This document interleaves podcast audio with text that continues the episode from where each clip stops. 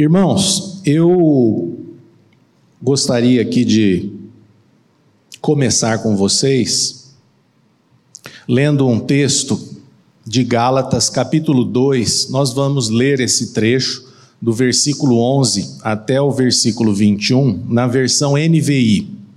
Gálatas, capítulo 2, dos versículos 11 a 21. O que, que nós pretendemos tratar aqui hoje com vocês? É uma coisa, ao mesmo tempo que ela é simples, é uma questão que trata de mérito, que trata de graça, que trata de salvação. É uma passagem aqui escrita pelo apóstolo Paulo na carta aos Gálatas, em que o apóstolo Paulo ele exorta um outro apóstolo tão importante nas nossas vidas, que é o apóstolo Pedro. E é uma exortação que ele faz publicamente. Exatamente para que nós é, venhamos a considerar qual é a nossa reação diante da verdade da palavra. Ninguém aqui entre nós está isento de passar por uma situação como Pedro passou aqui onde Paulo faz esta exortação a ele.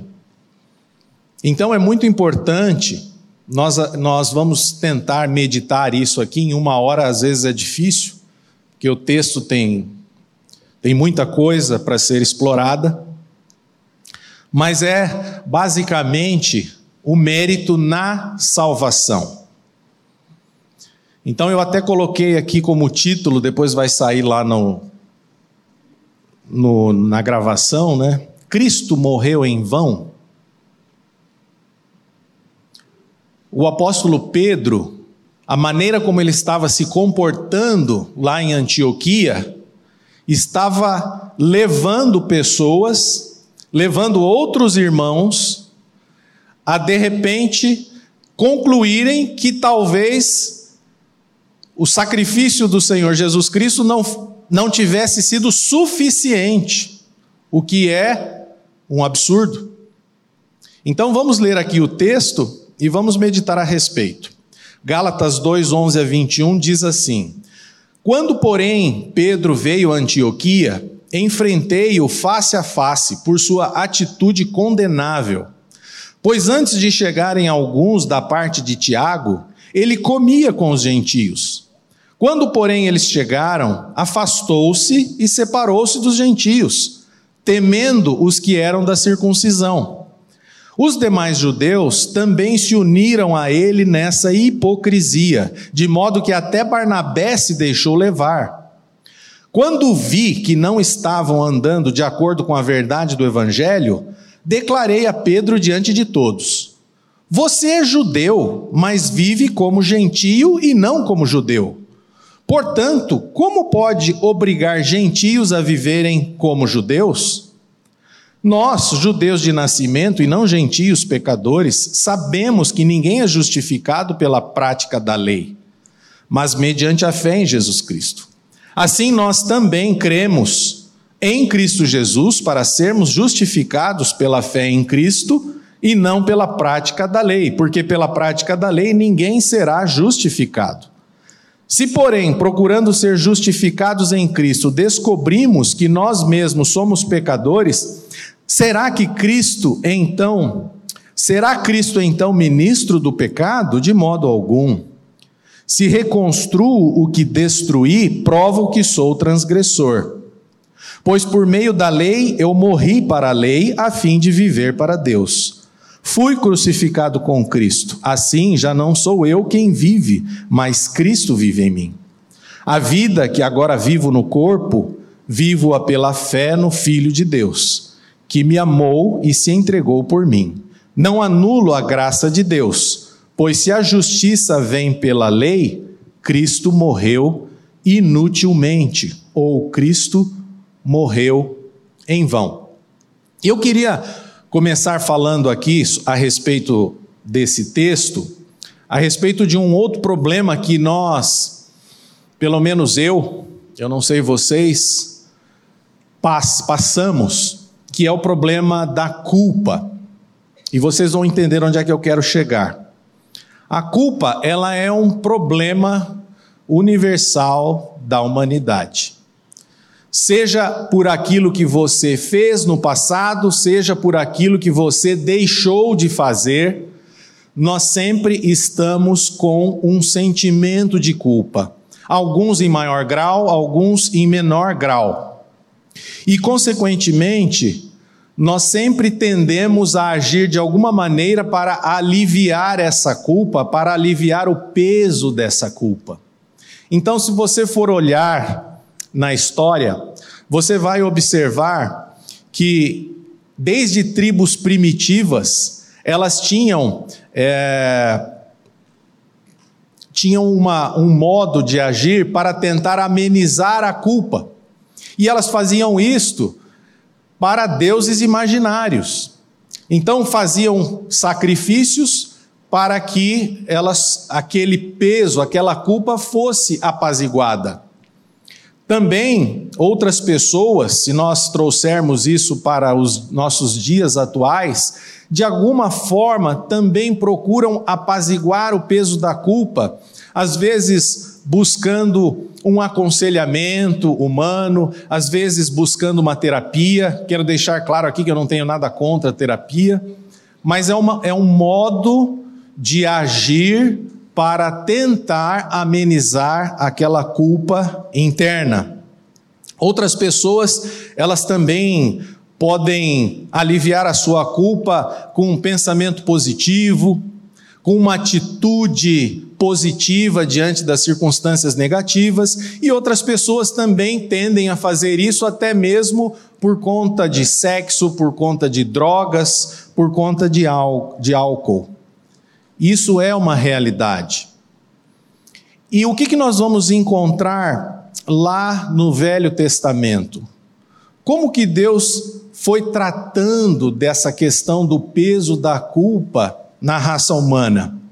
Nós vamos observar lá no Velho Testamento, nós não vamos entrar aqui muito em detalhes, mas vocês sabem que Deus criou um sistema que era o sacrifício de animais. O objetivo do sacrifício de animais, ele em si não tirava a culpa, mas ele já estava apontando para o sacrifício de Jesus Cristo, que é o Cordeiro de Deus que tira o pecado da culpa e, consequentemente, tira o, tira o peso, o pecado e tira, por consequência, a culpa sobre as nossas vidas. Então, esses atos de sacrifício, na verdade, tinham por objetivo levar as pessoas a uma obediência. Essa era a maneira que Deus foi instruindo o seu povo no Velho Testamento. Levar as pessoas a compreenderem que a relação com Deus era por meio da obediência. E que, ao final, já no Novo Testamento, nós iríamos nos deparar com o Messias, aquele que realmente tira toda a condenação de nós, todo o peso de culpa. E lá também, no Velho Testamento, nós vamos encontrar duas figuras, Caim e Abel. Vocês sabem que Caim, ele fez que tipo de oferta a Deus. Ele apresentou o seu sacrifício por meio daquilo que ele mesmo havia produzido com o esforço, com o desempenho, com tudo aquilo que ele mesmo havia produzido. E Abel, por outro lado, apresentou o quê? Ele apresentou o produto do seu rebanho, a gordura, aquilo foi um outro tipo de oferta. E qual das duas ofertas foram aceitas por Deus? Aquela feita por Abel. Qual que é o significado disso? Desde sempre, desde os primórdios, desde o início do que nós podemos encontrar lá no Velho Testamento, A oferta de Caim, ela vai significar para nós a redenção por meio das obras, que o Senhor acabou rejeitando. E a oferta de Abel significa a redenção por meio da fé, por meio da confiança em Deus, naquilo que o próprio Deus havia proposto. Então você vai começar a observar que desde o princípio até hoje existem duas linhas muito tênues de você tentar se aproximar de Deus, de você tentar ser aceito por Deus. Uma linha vem deste caminho de Caim pelo esforço, por aquilo que você mesmo produz. E a outra, por Abel, que é o sacrifício de um animal e que tinha o objetivo de nos mostrar o sacrifício do Filho de Deus, que é Jesus Cristo. E isso, você pode até achar que alguns de vocês, ah, isso eu já sei, Fernando eu, eu reconheço que a maneira de nos tornarmos aceitáveis diante de Deus é por meio do sacrifício do filho dele, e não por aquilo que eu desempenho, e não por aquilo que eu produzo, e não por aquilo pelos meus próprios esforços. Isso pode até ser verdade. Mas é interessante que nesse texto aqui que nós lemos, nós estamos diante de dois apóstolos de pessoas que conheciam a palavra. Nós não podemos dizer que o apóstolo Pedro era uma pessoa que não conhecia a palavra, que não sabia disso. Mas o que, que o texto nos mostra? O texto, nós vamos ler aqui versículo por versículo, nós vamos observar que quando os, os de Tiago, como diz o texto, ou os colaboradores de Tiago, que eram os judaizantes, foram se aproximando, foram chegando lá em Antioquia, Pedro, que já estava acostumado a, a, sentar com os gentios, a comer com os gentios, ele de repente começou a se afastar dos gentios e começou a se aproximar exatamente dos judaizantes. Quem eram os judaizantes? Os judaizantes eram aqueles que diziam crer, que se diziam crentes, que diziam crer em Jesus Cristo, mas eles sempre acrescentavam algo mais. Eles sempre entendiam que, não, eu creio que Jesus Cristo é o nosso Senhor e nosso Salvador. Mas é importante que nós respeitemos a lei cerimonial de Moisés, é importante que esses gentios também sejam circuncidados.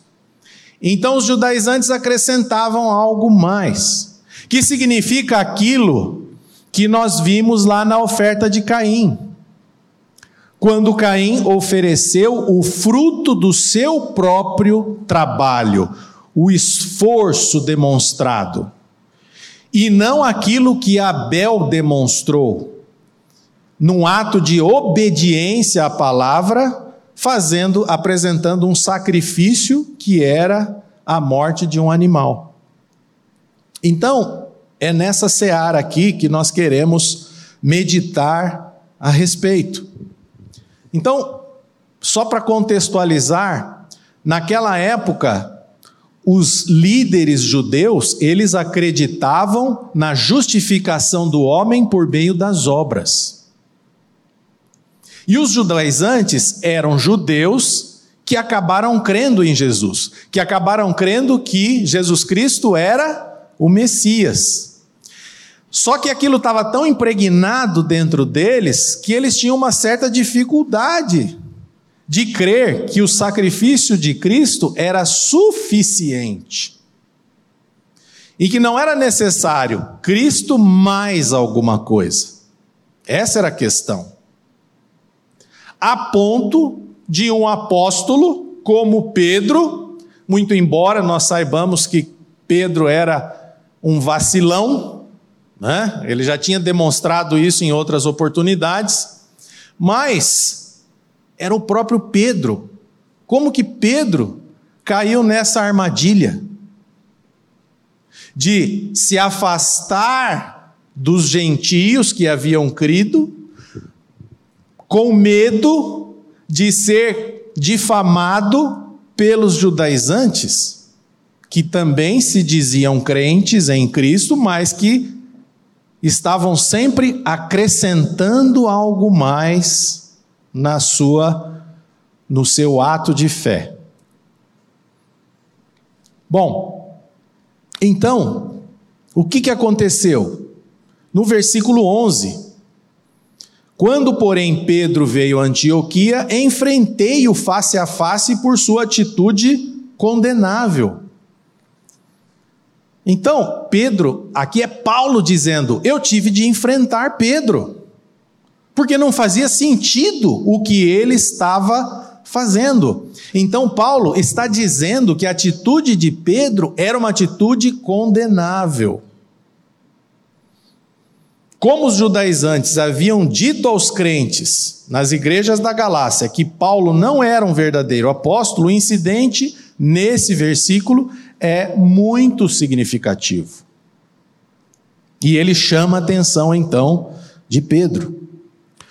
Pedro, na verdade, ele não foi condenado por Paulo no sentido de ter perdido a salvação. Nós não estamos o texto não quer dizer isso. Pedro não perdeu a salvação. Mas essa atitude de Pedro trouxe de fato consequências.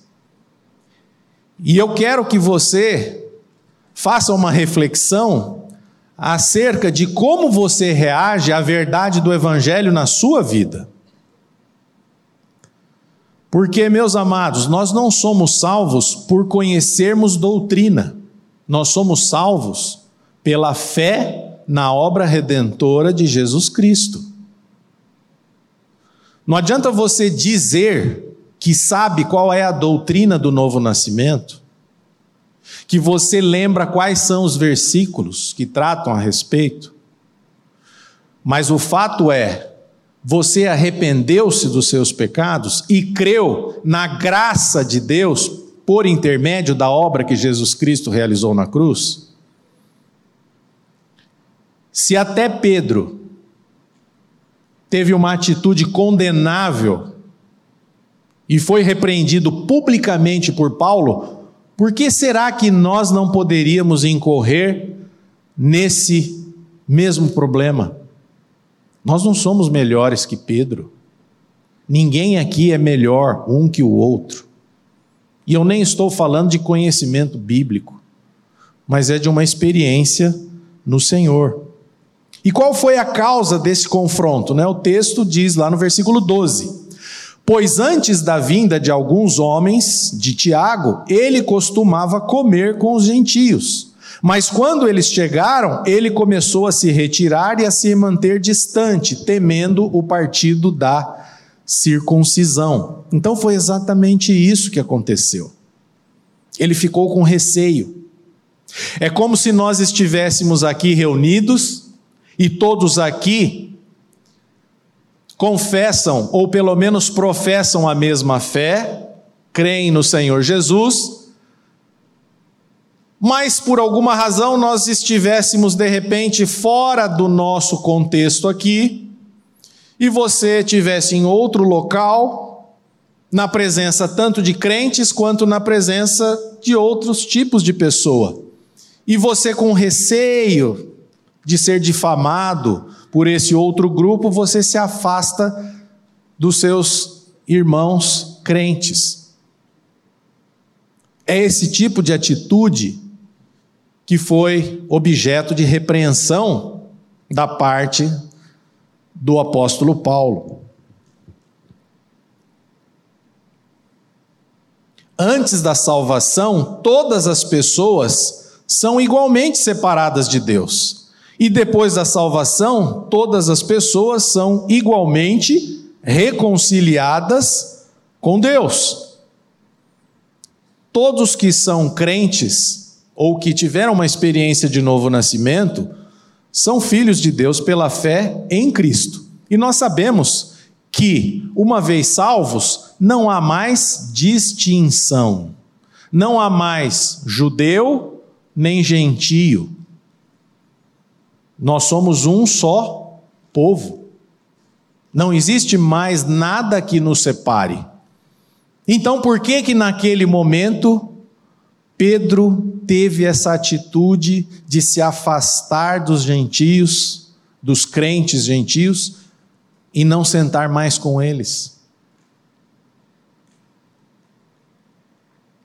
Os cristãos que se recusam a compartilhar a mesa do Senhor com outros crentes por causa do medo e do preconceito caem no mesmo erro espiritual que Pedro caiu em Antioquia.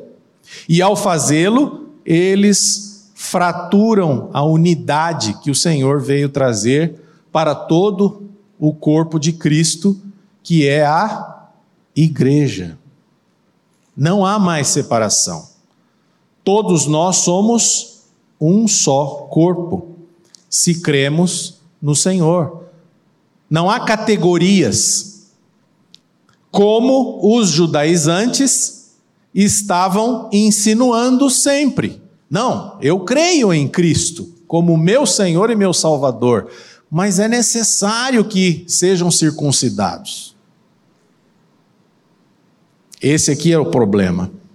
E no versículo 13, Paulo fala da consequência que aquela atitude condenável de Pedro trouxe. E os demais judeus se juntaram a ele na hipocrisia, de modo que até Barnabé se deixou levar pela hipocrisia deles. O versículo 13 fala duas vezes sobre hipocrisia. Pedro sendo repreendido por Paulo pela hipocrisia. Só que o modo como ele agiu levou até Barnabé. Barnabé era outro companheiro de viagem de Paulo. Até Barnabé se deixou levar. Nós estamos falando aqui de pessoas que conheciam a verdade do Evangelho, mas estavam, se, eh, estavam sucumbindo àquela questão do, do dos judaizantes. O problema em si, que nós estamos falando aqui, era dessa atitude condenável. Mas o que está por detrás dessa atitude condenável é muito mais preocupante e muito mais perigoso. E nós vamos ver daqui para frente. Por quê? Porque se nós ficamos com medo, como provavelmente Pedro ficou, de ser difamado pelos judaizantes, em outras palavras, ele estava avalizando o que os judaizantes faziam. E meus amados, a salvação é única e exclusivamente por meio da fé em Cristo Jesus. Não existe outro modo de sermos justificados por Deus a não ser dessa maneira. Qualquer coisa que você coloque a mais, você está anulando o sacrifício de Jesus Cristo. Você está dizendo, Jesus Cristo não foi suficiente naquilo que ele fez lá na cruz. Indiretamente, é isso que Pedro estava dizendo. Ele estava avalizando aquilo que aquelas outras, que os judaizantes estavam fazendo. E aqui o, o Paulo diz sobre hipocrisia, né? O que, que é hipocrisia? A hipocrisia, geralmente, ela se referia a um ator grego que usava uma máscara. Então, um hipócrita é alguém que, como um ator grego, mascara o seu verdadeiro eu. Paulo foi muito duro aqui, quando chamou Pedro de hipócrita. E esse, nós podemos até chamar de fracasso de Pedro aqui em Antioquia, nós podemos tirar algumas verdades importantes.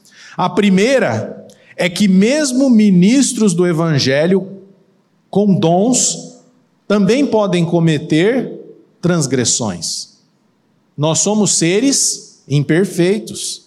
Nós estamos aqui como peregrinos nessa terra, até o dia da nossa morte biológica ou até o dia que Jesus Cristo voltar, se estivermos vivos. Mas nós estamos em construção. Nós somos imperfeitos, eu sou imperfeito, você também é imperfeito. Por isso que nós dependemos da graça de Deus todos os dias. Como diz, disse um irmão pela primeira vez que eu ouvi essa expressão, ele já está na glória, o João Júlio, ele falou assim: Fernando, não olhe para as pessoas, porque a igreja é curva de rio, só tem tranqueira. É isso mesmo. Se você acha que você é a cereja do bolo, você está muito enganado. Aquele que está de pé, veja que não caia. A outra, outra verdade importante, aprendemos que a fidelidade envolve mais do que acreditar na doutrina correta. Doutrina correta sem comportamento correto sempre produz hipocrisia. Aquilo que você fala tem que ser um reflexo daquilo que você faz. Ninguém vai exigir perfeição porque ninguém é perfeito, como eu acabei de dizer. Mas nós temos que tomar cuidado para não sermos hipócritas. Terceiro, aprendemos que a verdade é mais importante do que harmonia e paz exteriores. Tem muita gente que evita conflito. Só que evitar conflito entrando em falsidade e hipocrisia é um erro fatal. A verdade sempre deve estar acima de tudo. Nem que para isso você tenha que confrontar, que é o que Paulo fez aqui. Quando ele percebeu o caminho pelo qual Pedro estava indo, ele o repreendeu publicamente.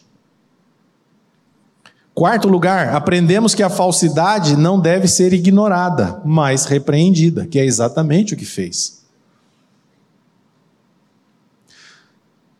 Um exemplo bem simples. Se você tem filhos e está vendo que está acontecendo algo de errado com seu filho, você não vai repreendê-lo para não entrar em conflito com ele?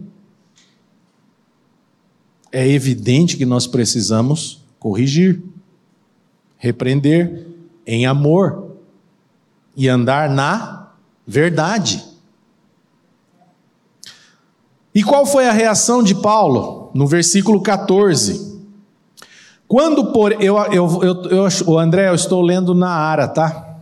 Acho que. Na Ara diz assim, Gálatas 2,14. Quando, porém, vi que não procediam corretamente segundo a verdade do Evangelho, disse a Cefas, que é Pedro, na presença de todos: Se sendo tu judeu vives como gentio e não como judeu, por que obrigas os gentios a viverem como judeus? Era exatamente a situação. Falou, Pedro, você, não, você é judeu como eu sou, e você vive como gentio. E até esse pessoal, até a chegada de Tiago e seus cooperadores e colaboradores, você estava sentando e comendo com todo mundo aqui. E não se importava mais de comer com gentio, sendo um judeu. E agora? Vive como gentio e não como judeu, sendo judeu. Por que você obriga agora os gentios a viverem como judeus? Essa foi a reação de Paulo. Então, essa repreensão de Paulo a Pedro mostra que nenhum cristão ou líder cristão, independente da sua estatura, está além da disciplina do corpo. E em contraste com a hipocrisia de Pedro, a acusação de Paulo foi direta. Ele simplesmente apontou a inconsistência do comportamento de Pedro.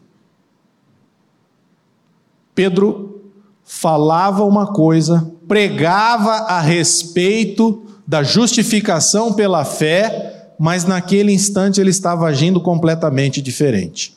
E o objetivo de Paulo, evidentemente, não era humilhar Pedro, mas trazer uma correção a ele, que ele mesmo não estava percebendo e que pode acontecer conosco. Esse é o objetivo aqui. Você precisa também fazer uma reflexão. Como você está reagindo à verdade do Evangelho? É apenas um conceito intelectual? Ou isto está sendo refletido nas suas atitudes, nos seus relacionamentos, no seu comportamento com as pessoas de um modo geral? E aí então, nós chegamos, a partir do versículo 15 até o versículo 21, é a parte onde o apóstolo Paulo começa a falar sobre a verdade do evangelho, da justificação pela fé, a maneira como nós somos aceitos por Deus. Então, até o versículo 14, falou apenas de uma questão que envolvia o comportamento de Pedro, mas a partir do versículo 15, nós compreendemos que os judaizantes estavam completamente equivocados na sua abordagem, tentando fazer, é, tentando insinuar que era necessário a salvação, que o sangue de Jesus Cristo derramado na cruz era parcialmente suficiente e que era necessário a circuncisão, que era necessário a obediência à lei cerimonial. Então, a partir daqui do versículo 15, nós entendemos isso. Vamos ler. Paulo dizendo: Somos judeus por natureza e não pecadores dentre os gentios. Sabendo, porém, que o homem não é justificado pelas obras da lei, mas pela fé em Cristo Jesus, temos crido também em Cristo Jesus para sermos justificados pela fé em Cristo, e não pelas obras da lei, visto que pelas obras da lei nenhuma carne será justificada. Eu sei que o texto às vezes é difícil, né? Tem muita informação aqui. Mas essa é uma das principais doutrinas bíblicas, que é a nossa justificação pela fé. O que nós precisamos entender aqui? Que o ser humano ele é incapaz de superar a sua própria pecaminosidade por si mesmo. E nós sabemos que o pecado é que faz separação entre nós e Deus. Mas por nós mesmos, nós não temos condição de superar essa dificuldade. Não há como. E é por isso que Pedro, que Paulo repreendeu Pedro. Porque ele estava avalizando aquilo que os judaizantes estavam dizendo, que em outras palavras era: obras, justificação pelas obras. E o que nós acabamos de ler é que nós somos justificados por Deus mediante a fé em Cristo, não por obediência à lei. Ninguém é aceito por Deus por obedecer à lei de Deus. A lei de Deus tem uma outra finalidade, que é mostrar o nosso pecado. Então, tem uma passagem muito conhecida lá em Jó, capítulo 25, versículo 4, em que o amigo de Jó, que é Bildade, pergunta: Como pode um homem ser justo para com Deus? Como pode um homem ser justo para com Deus? Talvez você mesmo já tenha feito essa pergunta para si mesmo. Em outras palavras, como pode um pecador culpado e condenado tornar-se justo e assim aceitável a Deus? É por meio da fé em Cristo, não é pelo seu comportamento. Não é. Ué, Fernando, mas nós não acabamos de ler que Paulo condenou o comportamento de Pedro? Sim, ele condenou o comportamento de Pedro não pela sua atitude em si, mas porque aquela atitude de se separar dos gentios que haviam crido e se aproximar dos judaizantes, em outras palavras, estava avalizando aquilo que os judaizantes diziam que nós, nós somos, just, em outras palavras, que nós seríamos justificados por Deus por meio das obras. E isso não é verdade. Porque quando você assim crê, você anula o sacrifício de Cristo. Então, meus amados, todo o texto e tudo que nós estamos querendo mostrar aqui é que é inegociável ou cremos que o sacrifício de Cristo é suficiente para nos justificar do pecado e nos tornarmos aceitos diante de Deus, ou você vai andar por esse outro caminho que vem lá desde Caim, tentando por esforço próprio se tornar aceito por Deus.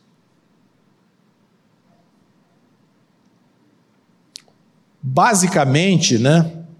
A nossa justificação, que é o termo que é usado no texto, ele tem um significado forense. Para um juiz declarar inocente perante a lei uma pessoa que é culpada. Então, justificar, justificar ou justificação é considerar justo ou declarar justo. Era o oposto de ser declarado condenado e culpado. Então, em toda a Escritura, a justificação refere-se a Deus declarando que um pecador é inocente com base na fé em Cristo. Então, quando você crê em Cristo como Salvador, Deus o considera um homem justo. Então, tire da sua cabeça definitivamente se você acredita que você pode ser justo diante de Deus por meio das suas obras. E essa, meus amados, é uma verdade que traz muita confusão, inclusive no meio da igreja. Ué, Fernando, então você está dando. Você está dizendo, em outras palavras, que eu posso fazer o que eu quiser? Da minha vida que Deus me aceita? Não, eu não estou dizendo isso, porque uma vez que você creu em Cristo, uma vez que você creu que Jesus Cristo te atraiu lá na cruz e fez morrer o seu velho homem, uma vez que você creu que, da mesma forma que foi unido na sua morte, você também foi unido na ressurreição, três dias depois, você também precisa crer que recebeu uma nova vida, que é a vida de Cristo. E aquele que tem a vida de Cristo não vai viver mais numa vida de licenciosidade, numa vida de libertinagem, numa vida que você vai fazer o que você quiser, você vai fazer aquilo que Deus quer para a sua vida. E isso é algo patrocinado pelo Espírito Santo. Nós somos capacitados por aquele que vive em nós, porque nós mesmos não temos nenhuma condição, nenhuma capacidade. Então é isso que nós estamos dizendo aqui. Justificação é exatamente Deus declarando que um pecador é inocente com base na fé que ele tem em Cristo. Deus passa a te olhar de uma outra, de uma outra maneira. Nenhuma quantidade de observância da lei pode tornar uma pessoa justa. Talvez alguns de vocês estejam ouvindo isso pela primeira vez. Talvez alguns de vocês aqui sempre pensaram que só existiria uma forma de ser aceitável a Deus que é exatamente por conta do meu comportamento, das minhas obras. Mas o texto diz exatamente o oposto. Então eu vou repetir essa frase: nenhuma quantidade de observância da lei pode tornar uma pessoa justa. Por quê? Porque a raiz da nossa pecaminosidade, ela está na decadência do nosso coração, na decadência do coração humano e não nas ações. Nós pecamos porque temos um coração, uma natureza pecadora. Você não tem uma natureza pecadora porque tem ações de pecado. Mas é o contrário. O problema está na natureza do ser humano. E se o problema está na natureza do coração humano, na decadência do coração humano, é evidente que você pode tentar cumprir a lei o quanto você quiser ou puder, que isso não vai resolver. Aí alguém pode perguntar: mas então para que, que Deus deu a lei lá para Moisés? Deus deu a lei para Moisés para mostrar ao homem o quanto ele tem essa natureza pecadora. Exatamente porque nós somos incapazes de cumprir com a lei. Exatamente para mostrar que nós somos imperfeitos indignos e que nós carecemos do que? Do amor de Deus todos os dias, da misericórdia de Deus todos os dias, da graça de Deus todos os dias. É para isso que existe a lei. O problema básico do homem está no que ele é e não no que ele faz. Atos pecaminosos são apenas a expressão externa de uma natureza depravada que contém pensamentos pecaminosos. A lei, ela é importante como um espelho para nos mostrar a nossa pecaminosidade. Mas só pode revelar o pecado e não removê-lo. A lei não pode remover pecado. Ela só mostra. Eu sempre gosto de usar aquele exemplo bem simples, né? O que, que o raio-x faz? O raio-x, ele não pode curar a tua fratura o raio-x só pode mostrar que você tem uma fratura. A lei de Deus é para isso. Ela só mostra que você tem uma natureza pecadora. Mas ela não tem o condão de curar você. Quem pode curar você dessa natureza é o, sacri... é o Evangelho, pela revelação do sacrifício de Jesus Cristo na cruz. É assim que nós somos tratados por Deus. E como que Deus trata a nossa natureza pecadora? Nos fazendo morrer nele. Quando cremos que Cristo é a nossa vida, nós também cremos que fomos atraídos na morte com Cristo. Que o nosso velho eu, que o velho Fernando morreu lá com Cristo. Mas da mesma forma que eu fui unido na morte com Cristo, três dias depois, o que aconteceu com Cristo? Ele também foi ressuscitado e eu também ressuscitei em novidade de vida. E isso é algo espiritual que só pode ser discernido espiritualmente. Mas como, Fernando, que eu morri com Cristo se eu nasci no ano de 1968? É uma realidade espiritual, meus irmãos.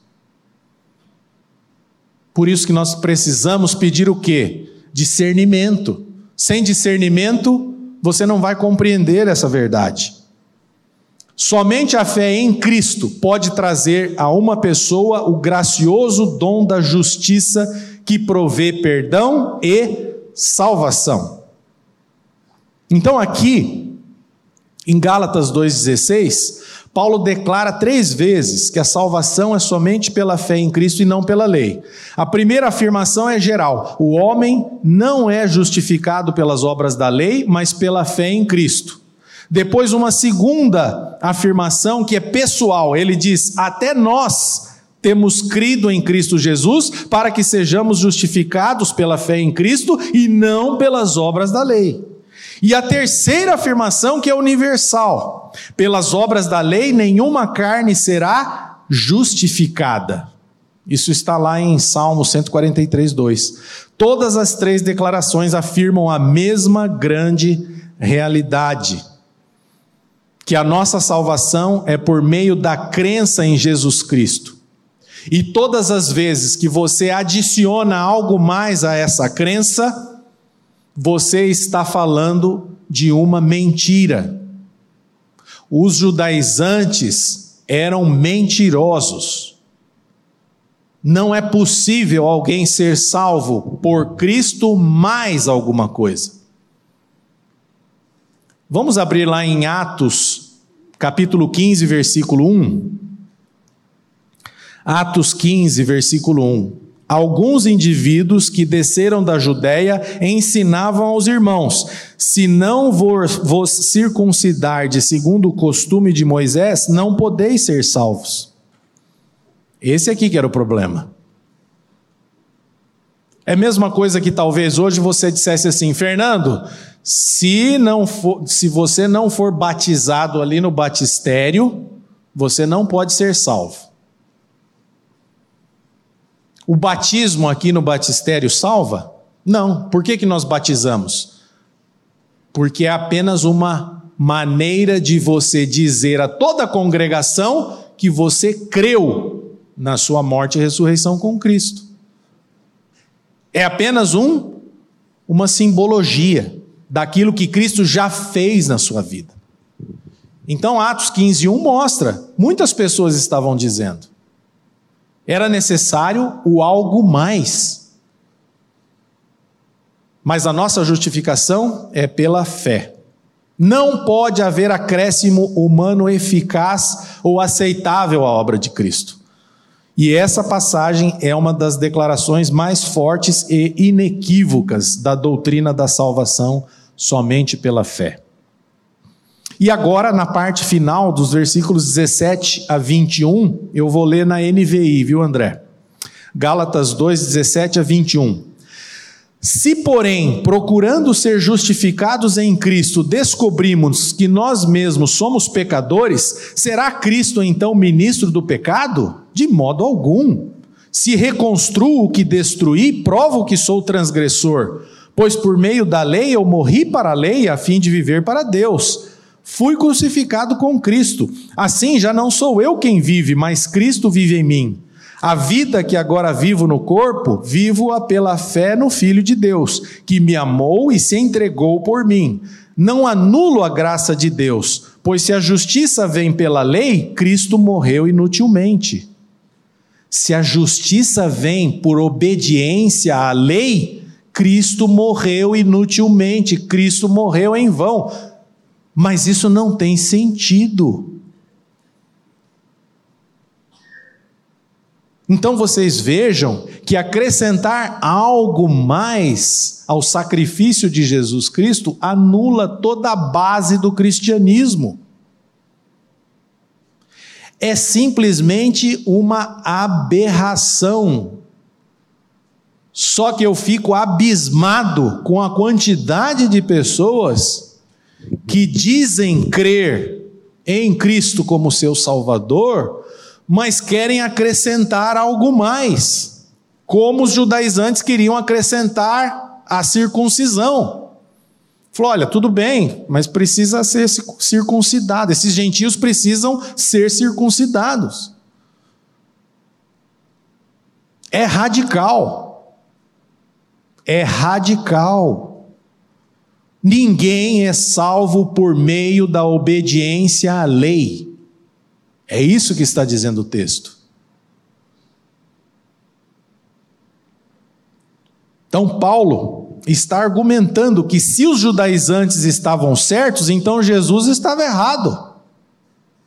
Se os judaizantes ensinavam a verdade, então Jesus seria, abre aspas, ministro do pecado.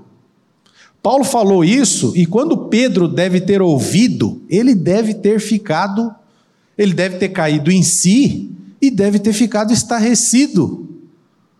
Paulo estava dizendo: escuta, se os judaizantes estão certos, então Jesus é ministro do pecado? E era o próprio apóstolo Pedro que tinha tido aquele comportamento condenável. A lei não é o mestre do crente. Deus é. Não é a sua relação com a lei que o salva, mas a sua relação com Deus. Então, Isso aqui é uma palavra para os legalistas de plantão. Porque aqui no nosso meio tem muita gente que é legalista. E tem muita gente que não vai gostar daquilo que a gente está tratando aqui. Que vai torcer o nariz. Mas não é a nossa relação com a lei que nos salva, é a nossa relação com Deus. E a nossa relação com Deus foi tratada na cruz por meio do sacrifício de Jesus Cristo, pelo sangue derramado de Jesus Cristo que nós somos tratados. Que o nosso velho homem é tratado. Jesus, o evangelho é tão radical e tão duro que ele não faz remendo. Não adianta nós instruirmos, não adianta nós sermos instruídos. O nosso velho homem precisa morrer para que nós possamos receber uma vida nova, a vida de Cristo. Então, Paulo está se referindo ao fato de que quando uma pessoa exerce fé no Senhor Jesus Cristo, ela é colocada numa união espiritual com Cristo, naquele evento histórico que aconteceu há dois mil anos atrás. Da morte e ressurreição, na qual a penalidade do pecado foi paga integralmente. Porque todos nós estamos condenados diante de Deus por conta do pecado. E se a palavra de Deus diz que a alma que pecar tem de morrer, o que, que aconteceu? O meu velho homem morreu juntamente com Cristo. E a lei foi cumprida. É assim que a lei é cumprida, não pelo seu comportamento. A lei é cumprida quando eu creio que o meu velho homem, o velho Fernando, morreu com Cristo. Porque a alma que pecar, essa morrerá. Se eu creio, a lei foi cumprida. Por isso que Paulo diz: morri para a lei. A lei não tem mais domínio sobre aqueles que creem em Cristo. A lei não tem mais poder. Por isso que a própria palavra diz que estar debaixo da lei é estar sob maldição. Vocês querem estar debaixo do jugo da lei ou debaixo da graça de Deus em Cristo? Debaixo da graça de Deus em Cristo. Porque se eu estou debaixo do jugo da lei, o que, que isso significa? Que se eu cumprir 99,9% de todos os mandamentos e for condenado em apenas 0,1%, eu estou condenado. Agora, quando nós estamos debaixo da graça de Deus em Cristo, isso significa o quê? Que o sacrifício de Jesus Cristo foi suficiente para me remir, me perdoar de todo o pecado, de toda a condenação. Se um homem é condenado por um crime capital e condenado à morte, a lei, obviamente, não tem mais direito sobre ele. Ele pagou sua dívida com a sociedade. Portanto, mesmo que em tese esse homem hipotético ressuscitasse dos mortos, ele ainda seria inocente perante a lei, não teria direito à sua nova vida.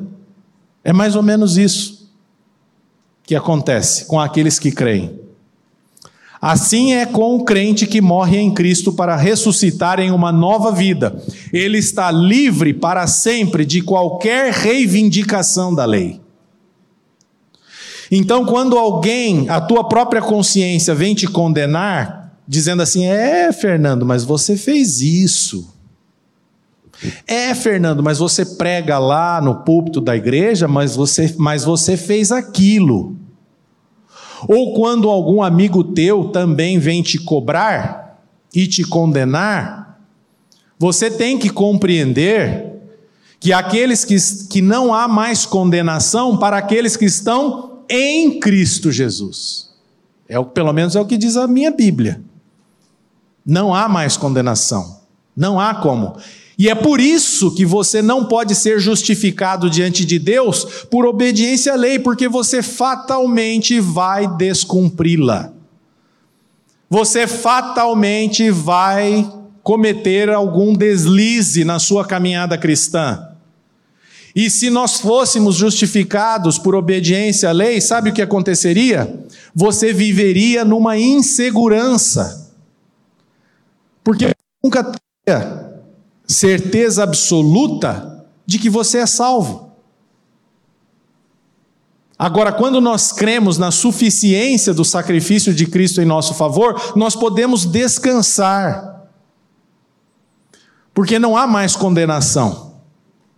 Não há mais condenação para quem está em Cristo. Por isso que ele, ele é o seu salvador e não o seu esforço. Então, o efeito mais destrutivo do legalismo, que é isso que os judaizantes estavam fazendo, é que ele cancela o efeito da cruz.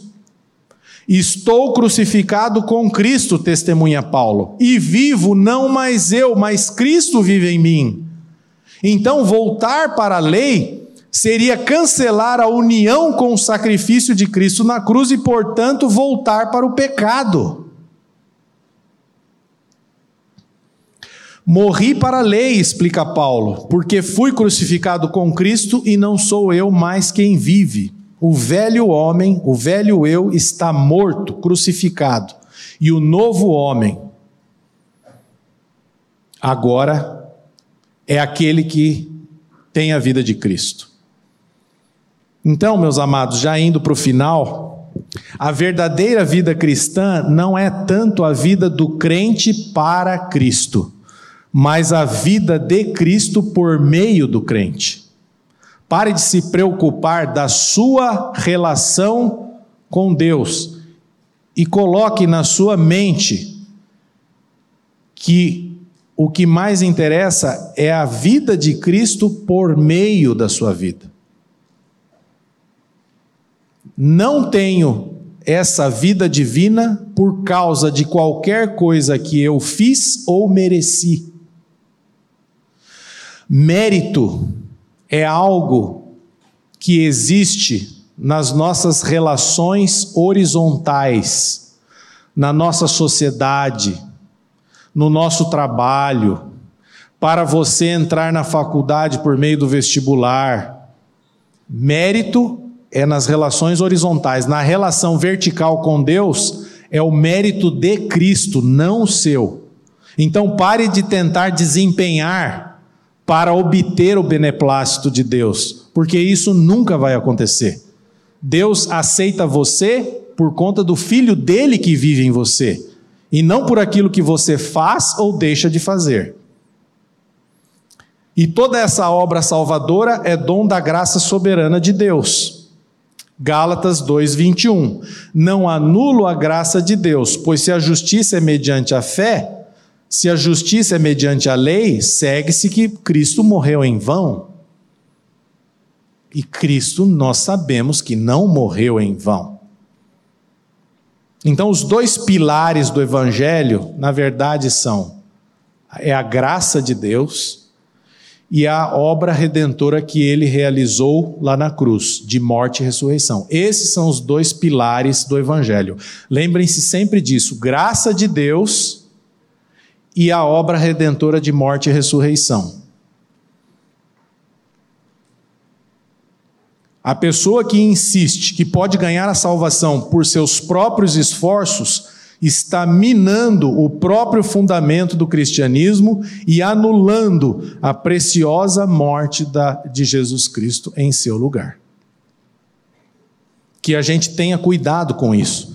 E aí, realmente, concluindo, eu quero só que você medite nessas perguntas que eu farei a você e aí nós encerramos.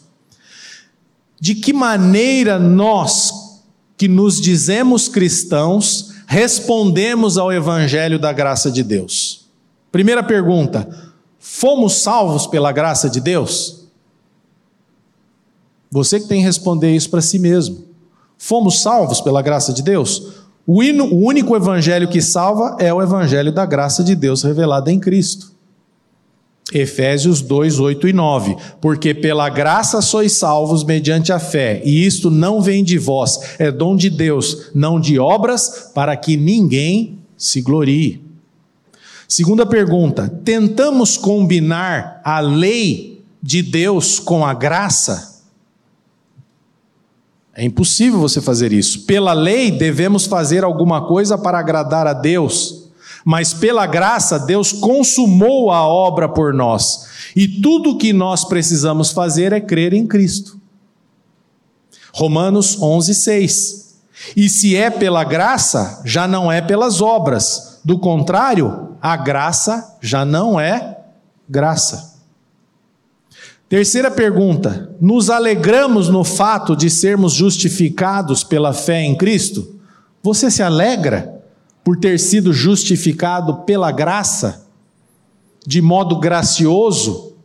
Você se alegra? Nós experimentamos profunda paz no coração ao saber que a nossa vida está em ordem diante de Deus.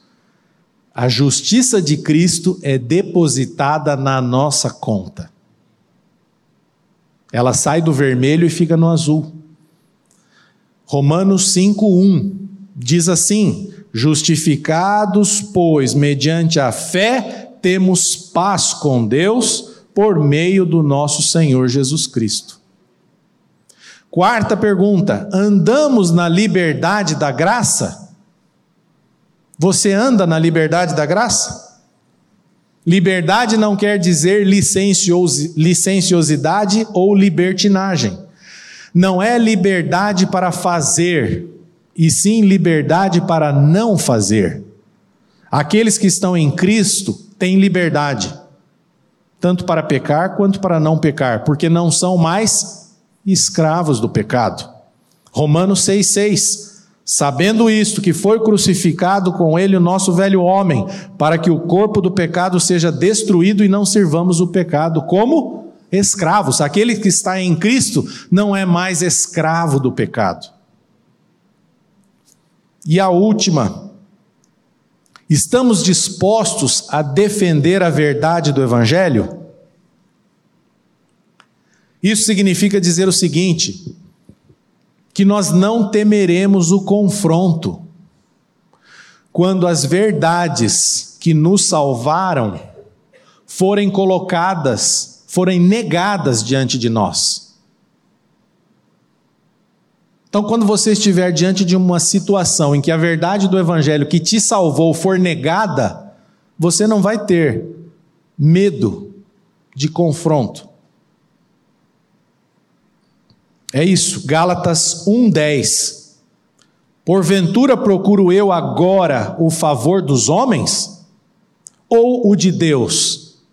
Ou procuro agradar homens? Se agradasse ainda homens, não seria servo de Cristo. A quem nós queremos agradar neste mundo? A homens? Pedro quis fazer isso e foi severamente repreendido por Paulo. Então, meus amados, essa era a mensagem: que o Senhor nos dê graça para termos discernimento, que foi a palavra que o pastor Eric usou ali no louvor, discernimento. Nós somos justificados pela graça de Deus e não por obediência à lei.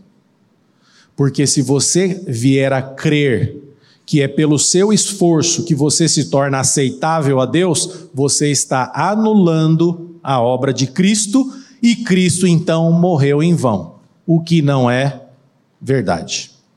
Vamos orar. Pai, nós damos graças a Ti pela Tua palavra. Revela essa verdade ao nosso coração, Pai. E que isso venha a ficar, a atingir o mais íntimo do nosso ser. E que todas as vezes que pairar em nós a ideia, ainda que distante, de que somos aceitos por Ti, pela obediência, por meio das obras, que o Senhor trate conosco, trazendo-nos para a tua graça, a fim de que o sacrifício de Jesus Cristo na cruz seja sempre único e suficiente para as nossas vidas.